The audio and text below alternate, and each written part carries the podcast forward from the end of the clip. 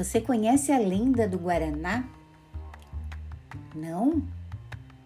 Então vou contar para você.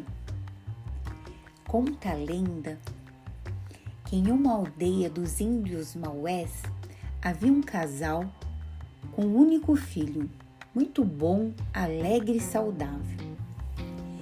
Ele era muito querido por todos de sua aldeia, o que levava a crer que no futuro seria um grande chefe guerreiro. Isso fez com que Jurupari, o deus do mal, sentisse muito inveja do menino. Por isso, resolveu matá-lo. Então, Jurupari transformou-se em uma enorme serpente e enquanto o índiozinho estava distraído, colhendo frutinhas na floresta, ele atacou e matou a pobre criança. Seus pais, que de nada desconfiavam, esperavam em vão pela volta do índiozinho, até que o sol foi embora. Veio a noite e a lua começou a brilhar no céu, iluminando toda a floresta. Seus pais já estavam desesperados com a demora do menino. Então, toda a tribo se reuniu e saíram para procurá-lo. Quando o encontraram morto na floresta, uma grande tristeza tomou conta da tribo. Ninguém conseguia conter as lágrimas.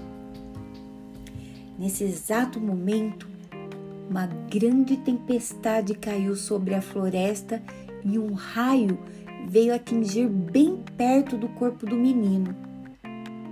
Todos ficaram muito assustados. A Índia mãe disse: É Tupã que se compadece de nós.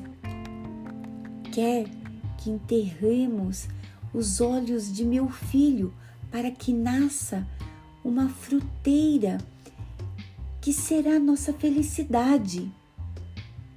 E assim foi feito. Os índios plantaram os olhos do índiozinho imediatamente, conforme o desejo de Tupã, o rei do trovão.